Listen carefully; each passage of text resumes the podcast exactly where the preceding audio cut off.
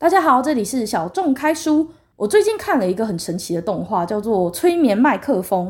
然后它的世界观蛮特别的，就是日本到了好像二零叉叉年吧，然后就被女性统治。然后那个女性呢，就是巨乳辣妹，不是像蔡英文那样的老太太吼，就是巨乳辣妹。那个动画的角色都真的非常养眼，然后非常舒服，男的帅，女的美。纯粹想要舒压的话，可以去看这个动画。里面的这个总统呢，他就觉得说，既然已经到了女性统治的年代，我们就不应该再因循着过去父权统治下那种什么核武啊、什么枪战啊那种，就是很低级的暴力。所以女性总统就认为呢，我们应该要不会造成那么大的杀伤的这种方式去做对战，或者是做所谓的战斗吧。他就发明了一个叫做。催眠麦克风这样的技术，然后这个催眠麦克风是怎么样呢？它就是将文字实体化，然后透过麦克风对对战的对方施以脑部的催眠。所以呢，如果以后要打架、要战斗、要对战呢，要从唱 rap 开始，就是你要唱 rap 去 diss 对方，然后透过唱 rap 就有文字嘛，然后这个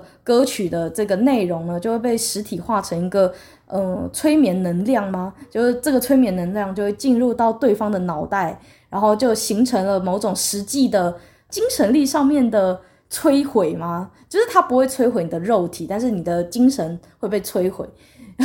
哦，我觉得很好笑，就是这个。这个脑洞大开，我真的觉得这个设定真的是脑洞大开。我当时大约看到第三集还是第四集的时候，其实我有隐约觉得这个原作是不是游戏，因为我觉得整个这个动画呢，就是大概走到没几分钟，就是大概故事到一半的时候就开始战斗，然后接下来战斗结束，然后即使接着又再继续，就是故事进行到一段时间战斗。一段时间战斗，就是有一个这样子的循环，所以我就觉得很像卡牌游戏的一个循环嘛。因为我以前曾经有很迷一个叫 Unlight 的日本卡牌游戏，所以我就发觉这个动画有那个卡牌游戏的那种 tempo。就我后来就去查，真的是游戏。那这个游戏是国王唱片所制作的男性十八名神游 rap 的对决的企划。所以简单来说，就是声优有嘻哈，就是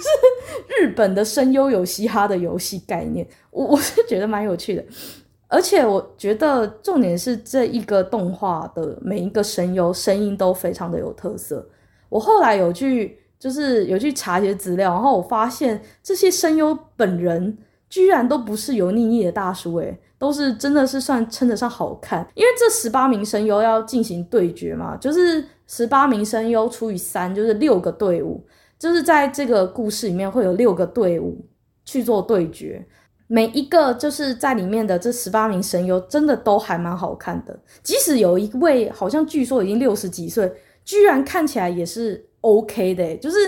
好，你知道他是大叔，但是你不会觉得他油腻腻，你会觉得哎，好像还可以接受。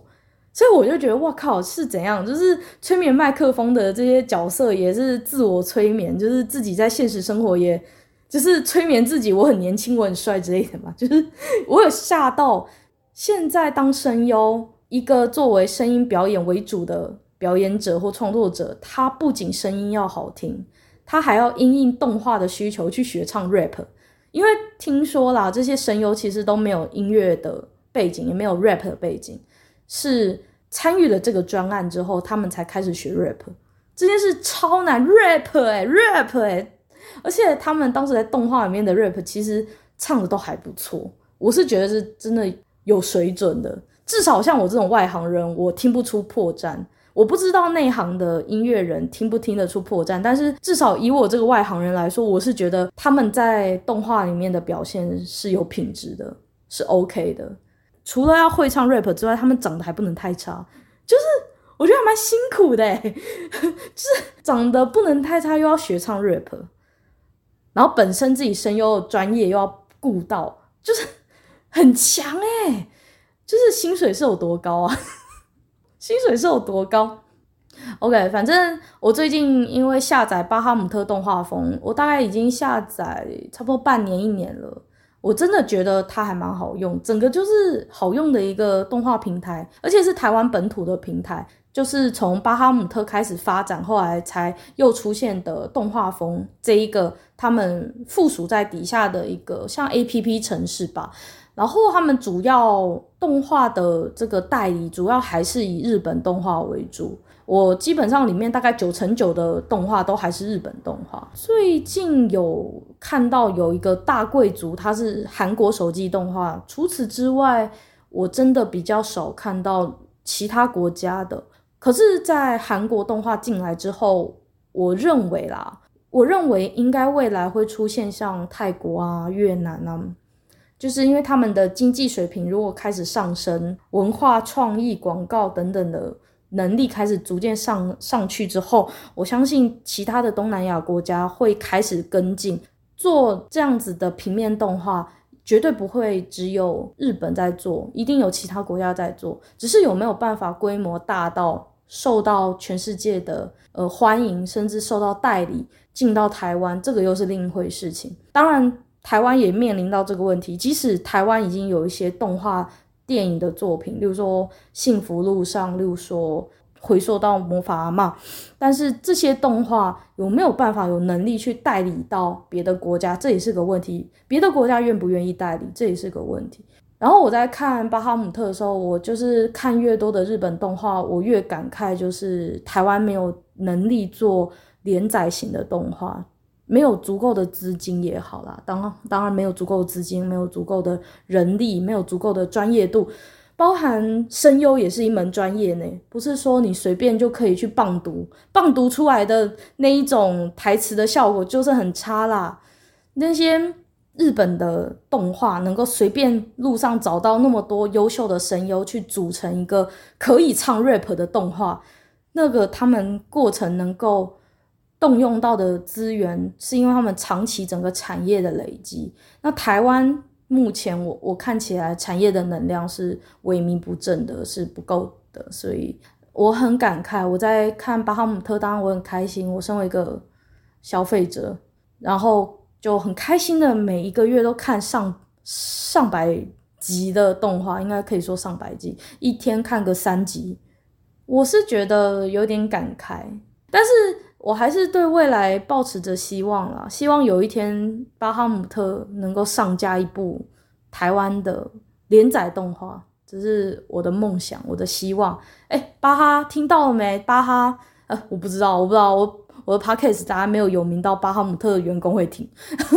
好了，好了，闲聊结束了，那我们回到今天的主题视野，我们今天的主题跟催眠麦克风有。一点点点的关系，就是他们都跟脑部有关系。今天要谈的这本书，作者的脑袋也出了一点问题，作者的脑洞也大开了。就是因为呢，作者他罹患了一个很严重的脑炎，它是一个自体免疫的疾病，叫做抗 NMDA 受体脑炎。这个脑炎呢，它的身体的这个自体免疫的机制会自行去攻击。病患的脑部，就他，他等于说，他把自己病患本人的脑部当做敌人，然后自己去攻击自己身体里面的细胞，所以导致这个病患呢，他的脑部会出现幻觉和很种种的一些伤害。为什么会有我发疯的这那段日子抗 N M N A D A 受体脑炎幸存者的这个自传，是因为刚好这个本书的作者他。是纽约邮报记者，然后他用记者的这种专业的书写能力去写了这一篇有关他罹患了这个病之后发生的事情，然后去回溯他当时的一些混乱的记忆，还有一些呃访谈的记录，因为他会去访谈他的家人、他的朋友，当时到底发生什么事情。哦，我先跟大家特别说一下，就是不要大家听到“记者”两个字就在那边什么啊，小时不读书，长大当记者，这个是只有在台湾的某些即时新闻或者是广告植入新闻那种比较低级的大众媒体，OK，他们真的是小时不读书，长大当记者，然后那个“记”还是那个女字旁那个“记 ”，OK，可是重点是。在国外，在甚至不要说国外，国内像公共电视、环宇新闻，还有苦劳网、报报道者、天下杂志，其实都有很多很不错的记者，他们在做的报道是很好的。就是例如说，像有一些那个苦劳网啊，它是专门报道有关劳工方面的新闻，它会报道就是政府机构大量使用派遣劳工的议题，还有外籍移工的职业灾害，反正就是一些一般人充耳不闻的新闻啦。所以我必须说，就是如果你真的觉得你身边的新闻都有问题的话，那我建议你可以去看一看有用的新闻，像这一次我介绍的这本书，我发疯的那段日子，他当时的这个记者，他就是纽约邮报记者，然后苏珊娜小姐，她当时就是因为她自己在纽约邮报，然后她有记者的背景，她才有能力比起其他的病患，她更有能力去记录她所发生的事情，因为其他的病患可能就可能死掉，也有可能他们幸存，但是他们没有能力去记录这一。种种的一切，但是苏珊娜她因为她是记者背景，所以她才有能力去写。可是她其实，在写的这段过程中，看书的内容，我是觉得她受了很多的苦。这本书真的不疗愈，因为你在看的过程，其实会觉得有点痛苦。这本书的作者，他其实就是属于那种很有责任感的记者，他写的内容其实是大家不会爱看，大家喜欢看细胶融入和水滴形容物，到底哪一个比较自然？或者是哪一种睫毛膏比较好用？但是他不是，他就是不会去报道那些东西。他报道就是一个很不疗愈的东西，就是他自己发生了什么事情。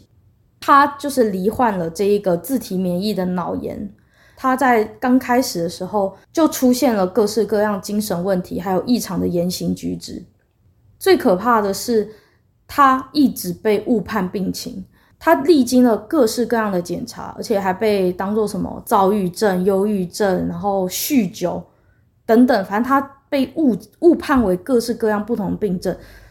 最后的最后才被确诊为 NMDA 受体自体免疫脑炎。这个看听起来就很恐怖的东西，而且他真的就是物理上的脑残，他真的因为这件事情，他受到了他的脑部受到了严重的影响。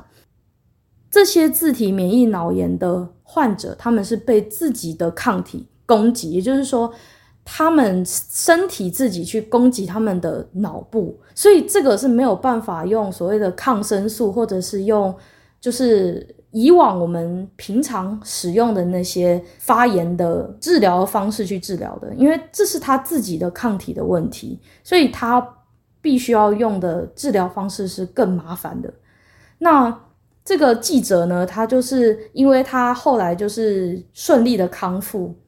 所以他整个记者魂就上升了嘛。他就决定将自己过去的这段过程、发病的状况，还有走向康复之路的这些种种的状态写成报道。那当他的脑部被攻击到最严重的时候，他完全是没有记忆的，所以那个时候他就必须要去访谈，或者是去调一些监视录影器的记录。他的书名原本的书名，英文书名叫做《Brain on Fire》。《Brain on Fire》其实比起我发疯的那段日子更符合这个作者他发生的事情。就是作者是觉得说自己的脑子里面像发生了一个火灾一样，被火烧光光，几乎他的脑子就失去了所有的功能。就是被火烧光那种感觉，所以他的《Brain on Fire》这个原书名呢，其实更接近作者的遭遇。然后台湾的翻译是把它翻译成“我发疯的那段日子”。哦，我再跟大家重新介绍一次，就是这本自传的书写者苏珊娜·卡哈兰呢，她就是纽约邮报的员工。一开始觉得不对劲的时候，是有一天她觉得自己的租屋处有臭虫。就是国外他们可能会有一些跳蚤啊，一些小小的虫子，但是除虫公司就是被他叫来之后，告诉他说：“诶，苏珊娜小姐，你们家根本没有臭虫，你根本不用花钱去除虫啊。”可是苏珊娜小姐就一直觉得家里有虫。这本自传就是从这一个臭虫的幻想去做开始，她后来才发现自己的脑子越来越不对劲，而且她开始发现自己。产生了各种的行为障碍，例如说他会有记忆的问题，他老板有请他做什么事情，他会忘记，或者是他同事告诉他什么，他记不得，就他会有各式各样的行为障碍，在工作上也发生很大的问题。那在这本自传当中呢，作者提到他的外显的情绪状况被精神科医师误判为其他的病症，像他被误诊为思觉失调，误诊为酗酒导致的精神疾病。作者写到这边的时候，他表达了他对很多病患的担忧，因为他说，即使连受专业训练的医生都有误判的可能，那更何况是一般的大众？一般大众信任专业的医生，可是这些专业的医生居然让他误判了这么多，到了很久很久之后才发现，原来他是脑炎，而且是自体免疫的脑炎。他真的觉得自己是一个幸运儿，有机会被发现，而且被治疗。但是如果说更多的病患，他们被可能误诊为自闭症、误诊为脑性麻痹，或者是更糟糕的，有一些病患会被视为是不是中邪了，是不是恶魔入侵、邪灵入侵，结果没有被带去医院，而是被带去教堂驱邪。那在台湾的话，同样的状况可能就是被拿去鸡同收精，嗯，去喝符水，这样的病患。他们根本没有机会存活，他可能他可能连治疗都还没有被治疗，就已经因为命运的关系就过世了，就是身体承受不住脑炎，然后过世。那如果说承受住了脑炎，可是脑部受到很大的伤害的，那可能这个人就真的变成物理脑残，他就真的一辈子就是这样了。所以苏珊娜她那时候就说，她真的是非常幸运，她才能够。获得治疗，而且治疗有效。她说，全球有很多病患得到这个自体免疫脑炎的疾病。那就像我刚刚有一再讲的，这个疾病是身体的抗体去攻击大脑，所以它的治疗过程非常的麻烦。它需要经过血浆的置换手术，类固醇啊，还有免疫球蛋白这些医学治疗，是让他的血液变成干净的血液。就是等于说，这些血浆置换和免疫球蛋白的注射是要让原本这些具有攻击脑炎抗体的这些血液转换成正常的血液。一个病患他要把自己身上的这些有攻击性的抗体排掉，他需要一千位的血液捐赠者提供健康的血液。来替换病患身体里面会攻击病患大脑的血液，呃，我知道听起来有点复杂，就等于说你要把你自己全身上下的血换一遍就对了。我这么讲可能比较白话一点，就是你身上的这些血是会攻击你大脑的，所以你要去找一千个愿意捐赠给你而且健康的血来替换你自己身上的血，就是你的，你就想象一个人。一个泵浦把你身体里面血全部抽光，然后再把健康的血全部冲回来，那那个要花多少的钱，要花多少时间？而且你又不可能真的像像我刚刚说的一个泵浦，如果你全部抽干，这个人就死了。所以他必须是好几次的疗程，几十次、几百次的疗程，透过这样不断的抽血，然后输血、抽血、输血、抽血，就是这样子的一个过程，苏珊娜她才康复。他为了治疗自己的病，花了一百万美金，相当于三千万台币。三千万台币，而且是几年前的价格。如果是现在，也许会更贵。他说，如果没有工作上的保险金去支付部分的医药费，然后而且他的家人又愿意为他担负一些更多的多余的一些，就是非保险能够给付的项目。作者不认为自己能够接受这样的治疗，就像我说的，有很多的病患在还没有治疗之前，可能就已经没有机会接受治疗就过世了，或者是从此变成一个疯子，从此再也好不了了。在台湾的话，可能台湾有全民健保会好一点点，但是在国外，尤其在美国，他们是没有所谓的全民健保的。为什么他有保险金？是因为他有工作，他在纽约邮报工作。如果说是非法的工作，或者是像台湾有一些雇主不是不会帮，就是雇主有些雇主不会帮那个劳工保劳健保。如果说遇到这样的事情的话，几乎可以说苏珊娜，你你干脆死一死算了，你只会变成家人的负担。他当时是真的是因为他在一个很好的公司上班，所以他才有办法去支付这些费用。我自己是觉得很可怕啦，三千万欸，三千万在台湾应该可以买个两栋房子吧，即使是台北的旧公寓，应该可以买两栋。所以等于说，苏珊娜她用两栋房子的价格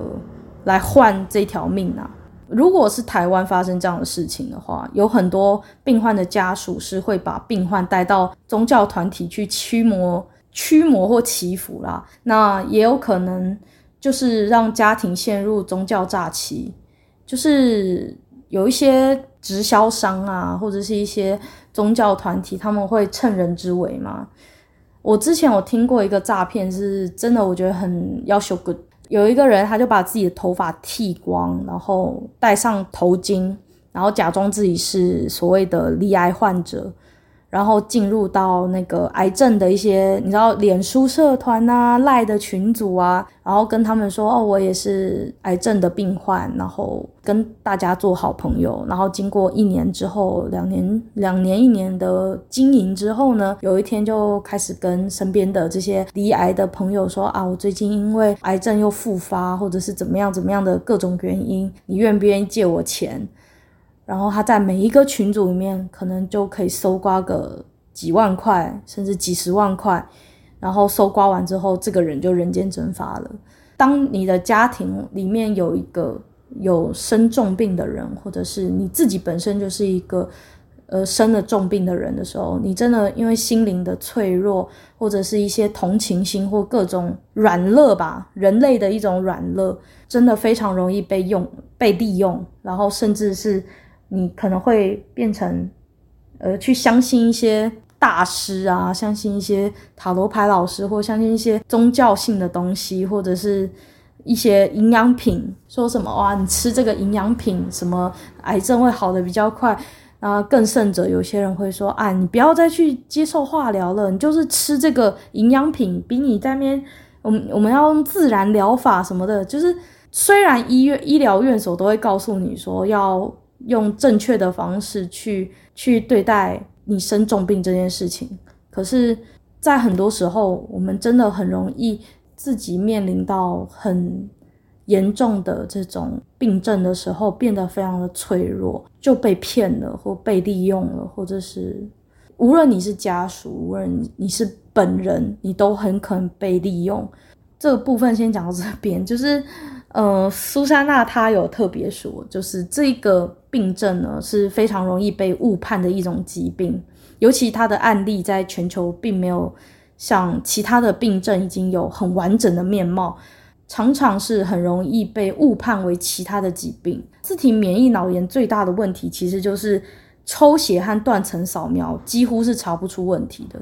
透过医疗诊队的记录，才知道自己当初会发现脑部问题，是因为有一名医生呢，他要求作者去画一个时钟。那他画出的这个时钟是椭圆形的，就不是一般正常的正的圆形，是它被画成一个椭圆形。而且呢，所有的时钟的数字从一到十二，全部都塞在时钟的右半边。像我们一般平常的时候，如果我们是小孩子嘛，我们从小会被练练习，是说时钟要画一二三四五六七八九十十一十二，是绕着那个圈画画完整的一个圈嘛。作者呢，他当时画出来的时钟是全部塞在时钟的右半边，左半边完全没有数字。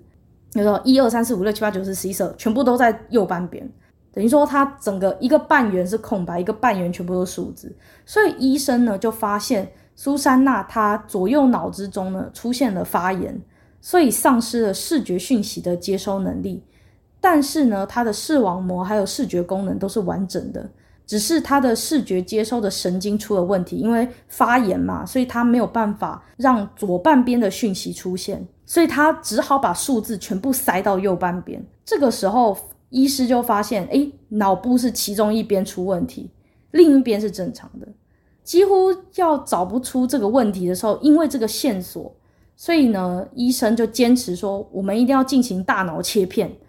大脑切片才能够确定脑部的发炎状况。可是你知道家属，就我像我刚刚不是讲了一大串嘛，就是家属很容易怀疑医生，却去相信外面的一些偏方或迷信嘛，是因为有的时候医生讲的一些名词你会怕。例如说化疗，例如说大脑切片。大脑切片，你想到大脑切片，会想到恐怖片里面把脑子切成薄薄一片一片那种想象，然后就是它的那个名词，你会觉得很恐怖。可是医生最后其实非常坚持，所以呢，那个时候必须要说苏珊娜的家属是属于理性的家属，是可以沟通的家属。他不像台湾的某些家属，可能就是说。哈，要做大脑切片，好恐怖哦！然后反而就把他带到庙里面去，就就说什么那个医生要居然要做大脑切片，然后这个时候可能就会有一个那个大师就说那个医生哦是什么邪魔歪道干嘛的，然后反正因为这种医学术语上的恐怖，反而就错失了治疗病患的最佳时机。那苏珊娜她的家人呢，其实虽然怕是怕，但是。还是就是接受了医师的诊疗的建议，所以他就接受了大脑切片，结果就确定了，确实这个作者的这个半边的脑是出现了发炎反应，然后他的发炎状况透过切片得到了证实。他在接受治疗的过程中，其实有很长一段时间是陷入癫狂的状态，那段时间他只剩下一些片段的譫妄妄想。负面的幻听和一些记忆的错乱，甚至有更多的记忆是完全空白，完全没有就消失了。那所以他在写这段自传的时候呢，除了回想，也发挥自己记者专业，去爬书一些像他的医学知识，然后也请医院去调阅他当时治疗过程中的一片记录。他有请他的爸爸回想，就是苏珊娜在接受治疗的回忆。然后苏珊娜的爸爸就告诉他，他当时做了很多伤害他们家人的事情，然后让他们的家人很痛苦。结果这个苏珊娜呢，就在书里面就写说，她真的非常想要回到当时不受控制的自己的那个时候，给他爸爸一个很大的拥抱。过去陷入疾病深渊的作者，情绪狂躁嘛，然后不受控制，到后来变得好像。几乎是失能的状态，他就是一个失能者。当时一家人都不相信他会再回来了，他们的一家人就是抱持着一线的乐观。虽然他们害怕苏珊娜从此以后都是这样，但是他们还是相信，并且我觉得最重要是他们相信医生的专业这件事情。就是无论你罹患的是癌症，罹患的是各式各样的疾病，我真的觉得相信医生的专业，然后接受治疗是很重要。而且令人意外的事情是，就是因为家人虽然彼此已经没有再联系，因为呃，他有提到说他自己的爸爸妈妈其实是离婚的状态，彼此是已经不相爱，而且都各自都已经再婚了。可是因为作者他发生了这个自体免疫脑炎的疾病，所以他的父母就重新回来照顾他。当然他们。彼此已经没有恋爱的关系，没有家人的关系。可是这个父母，这两个爸爸妈妈已经各自有各自的家庭和未来。可是因为作者的关系，他们重新跨越了彼此的仇恨、彼此的不愉快，去一起帮助苏珊娜。因为苏珊娜是他们的小孩，他们共同小孩。他们觉得无论如何，无论我们两个。有没有婚姻的实质关系？无论我们两个过去发生了多少不愉快，因为不愉快才会离婚嘛。但是只要是我们两个小孩的事情，我们就要跨越那些不愉快，去一起面对。然后她自己的男友，就是苏珊娜自己的男朋友斯蒂芬呢，他也有很多的痛苦还有回忆。可是他是说他在治疗的过程中呢，其实很多的朋友都觉得。真正的苏珊娜并没有完全的消失，因为她在失控的过程中，有的时候又会恢复正常，所以他觉得苏珊娜其实只是暂时被埋在身体里的某一个角落，等待我们把她拯救出来、挖掘出来。虽然他们很害怕，或者是有的时候也觉得很绝望，可是，在某些时候，他们又觉得其实真正的苏珊娜并没有消失。所以他们就一直抱持着一线生机去持续的照顾苏珊娜。到了自传的尾声，他提到他开始为就是 NMDA 受体自体免疫脑炎这个疾病开始去演讲。因为他在康复之后呢，有花了一段时间去梳理自己的这个过程，写了一个比较简短的，算是报道，就是简短的报道，后来才写成书。那后来因为他写报道又写书嘛，所以他就被受邀去参与很多的公众事务、一些活动，所以他变成了某种公众人物。然后有一些病患家属啊，或者是一些病患的情情人，就会来信或者是私讯苏珊娜。苏珊娜说，其中有一位病患，她的丈夫受到很大的打击。然后这个丈夫就说，其实他的妻子比苏珊娜更早被诊断出来，可是为什么苏珊娜痊愈了，他的妻子却没有？而且再过一阵子之后。这个妻子就过世了，因为深受打击，所以他就有一种他的那个讯息，有一种怪罪苏珊娜的感觉。我我自己有一点为苏珊娜感到难过，就是我相信啊，我相信这个丈夫他其实是饱受痛苦，因为自己的自己的老婆发生这样的事情，其实大家都不喜欢，大家都很难过。可是我认为把情绪丢到苏珊娜身上是很残忍的一件事情。有部分的网友甚至让苏珊娜陷入了这种所谓的焦虑和幸存者的罪恶感。幸存者的罪恶感出现在很多状况，像呃，例如说战场啊、黑帮枪战啊，或者是美国近年来发生的持枪扫射的犯罪，就是在这些很重大的犯罪事件或者是病痛的这些事件之后。像癌症、疾病、重大意外事故等等等等等的幸存者，他们会出现所谓的“为什么别人死我却活着？我觉得我自己不值得痊愈，或者是幸存，是不是有更多更值得痊愈的人，他们却没有痊愈？呃，更值得存活的人却没有存活，就是他们会有所谓的幸存者的悲伤，然后他们会有这样子的罪恶感，甚至有人会去自杀自虐，然后罹患。新的精神疾病，我自己是觉得那个丈夫给苏珊娜很大的痛苦，因为苏珊娜自己也不愿意自己得这样的病。然后苏珊娜当然运气很好，她获得了治疗，然后也顺利的取得了健康。可是我认为病患的家属面临愤怒和不平衡的时候，仇恨的对象不应该是另外一位幸存者，因为这样子对另外一位幸存者非常非常的残忍。我我知道这种不公平的心理是非常正常的状况，你你一定会觉得为什么你你你活下来了，我的女儿或我的妻子、我的老婆没有，我的我最爱的人却死了，为什么你活着？可是苏珊娜也有说，每一个人的身体状况都不一样，每一个人能够承受的医疗行为的耐受度是不一样。例如说，一个四十五岁的女人，她得了乳癌，跟一个二十五岁的人得乳癌。他们的体重、他们的慢性疾病的状况、他们的精神状态、他们的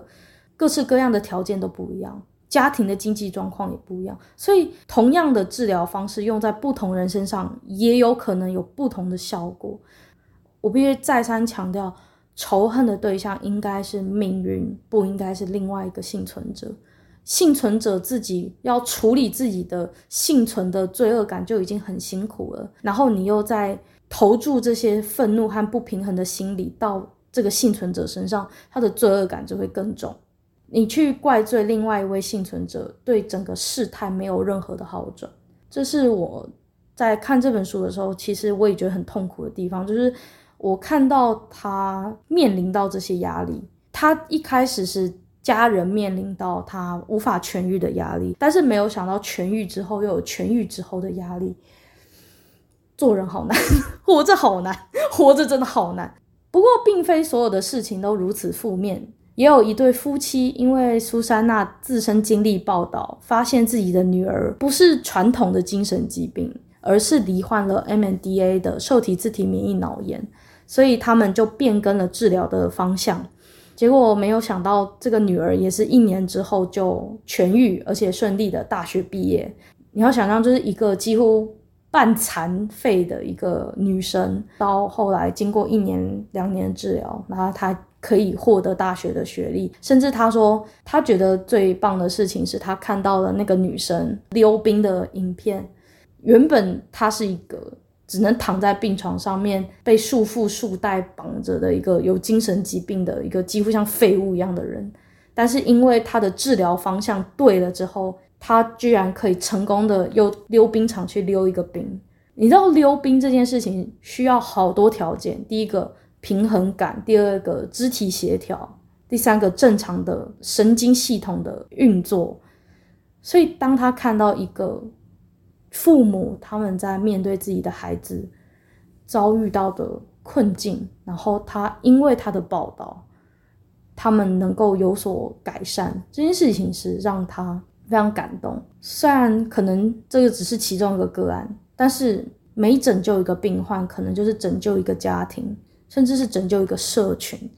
所以对苏珊娜来说，虽然她同样是背负着幸存者的痛苦，可是却也因为她的经验分享，救了许多还在自体脑炎深渊当中的家庭。NMDA 受体自体免疫脑炎是二零零七年才开始为人所知。并且逐渐在医疗期刊上被刊载。到这本书出版为止，全球被记录的病患只有两百位，两百多位，非常的罕见。甚至有精神科及心理医师连这个疾病都没有听说过。医师在书中说，自体免疫脑炎的研究就像瞎子摸象，因为遇到病患，针对这个病患才摸得到这个疾病的脚。这个疾病的鼻子，这个疾病的肚子，但是在疾病的世界，眼睛全盲的我们其实是看不到全貌。所以，我们对许多自体免疫脑炎的研究，连维基百科都找不太到，甚至每位病患会有的状况都可能大不相同。人类在面对疾病的时候，都要极度的谦卑，学会放下成见，还有傲慢。这里就要提到台湾的医疗问题，在书中当然也有提到。很雷同的这个医疗问题，就是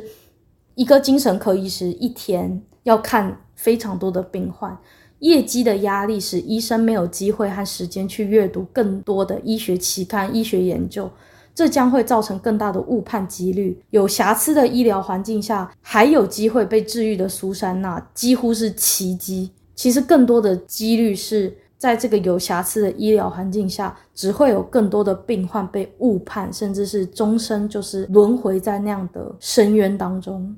我相信这个在台湾也会是一个很严重的问题。在台湾，医生和医护人员在如此高压的工作环境，几乎没有时间机会去进修，没有时间去阅读最新的医学期刊和国际知识。即使有所谓的护理人员定期上课、定期医护这个点数的制度，就是他们好像要去定期去上一些在职的课程、短期课程，然后。去算那个他们医护的那种特殊的点数，可是，在如此高度压力的状况下去上课的医护人员，他们对于这种真艰深难懂的医学新知的吸收是否能够达到良好，民众无从得知。然后我也是感到很怀疑，你这么累，你去那边会不会睡着啊？医生专业人员是否能够在疾病与庞大的医学世界中，随时保有谦卑和永远对自我能力及既有知识的怀疑，才是他们的专业。就是永远都要怀疑自己现在所拥有的知识，因为像医学、科技这种东西，他们是日新月异，随时在变，必须要随时非常的谦卑。有可能你现在所认知到的是错误的，也说不定。永远对自己现有的想法采取怀疑，是所有领域专业人员必须要有的能力。有一位网球选手曾经说过：“当一个网球选手觉得自己对网球了若指掌的时候，就是他在网球生涯失败的开始。”政府鼓励专业人员深造或新知的吸收，保障员工的工时正常，减缓过劳，才能够为社会带来良性的影响。虽然台湾有医护人员固定参加课程的制度，可是这个课程制度下有关医护劳工问题的课程却非常的少。现在包含台大医院工会也发起了课程需要工会的联署，让医护人员能够有保障自己工作权的内容。而且最近因为疫情的关系，也发生了医护人员受到确诊病患直接的这种暴力的行为的新闻，也是层出不穷。甚至有一个是在双和医院，有三名医护人员手部还有四肢是见血啦。有一个甚至是韧韧带断掉了，好像是那一个确诊的病患，因为不爽自己被关到医院里面，然后就拿刀子划伤那个医护人员。我认为啦，就是如果你没有办法保护医护人员的话，我们根本没有办法保障我们这些病患的就医的权益，因为唯有让医护人员像一个人人一样生活，像一个人一样被对待。医护人员才有办法把病患当作当做成人，好好的医治。如果医护人员自己的健康都有问题了，甚至是他已经自己都产生了情绪问题了，他根本没有办法有能力去顾及病患的健康。从一本病患的自传，我们有机会以一个记者的眼光去看罕见疾病从误判到接受正确治疗的一个过程。这本自传能够让不具备医疗知识的我们有机会呢，能够去认识这个自体免疫脑炎这样的罕见疾病。我希望今天的介绍能够让大家，呵呵，应该可以说大家吧。现在每一集的聆听数有超过二十四啊，所以我觉得可以叫大家啦。我希望大家听完就是这一集之后，对于这个疾病有一个最初的认识。如果真的身边有一个精神疾病的患者，有发生书中所说的一些类似症状的话，也许可以将这个人带到专业的一些医疗院所进行一些检查，也许有机会能够有治愈的可能。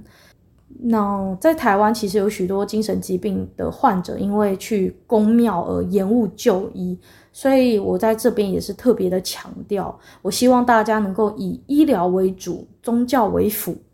如果正规的医学或科学呢，无法解决的话，那那个时候我相信再转宗教应该也不迟。但是如果一开始就迷信，然后去喂符水啊，去拜拜，而不是去寻求正规的治疗，我认为这会是一个很大的问题，尤其。当你在一个心灵很脆弱的时候，你更容易面面临到所谓的宗教诈欺。我觉得人在越脆弱的时候越要小心，会有很多的有心人士在觊觎你的钱包。这件事情，我希望大家都要特别注意。那很高兴能够在你的耳朵里面遇见你。今天这本书的介绍大概到这边，我们下本书的介绍再见喽，拜拜。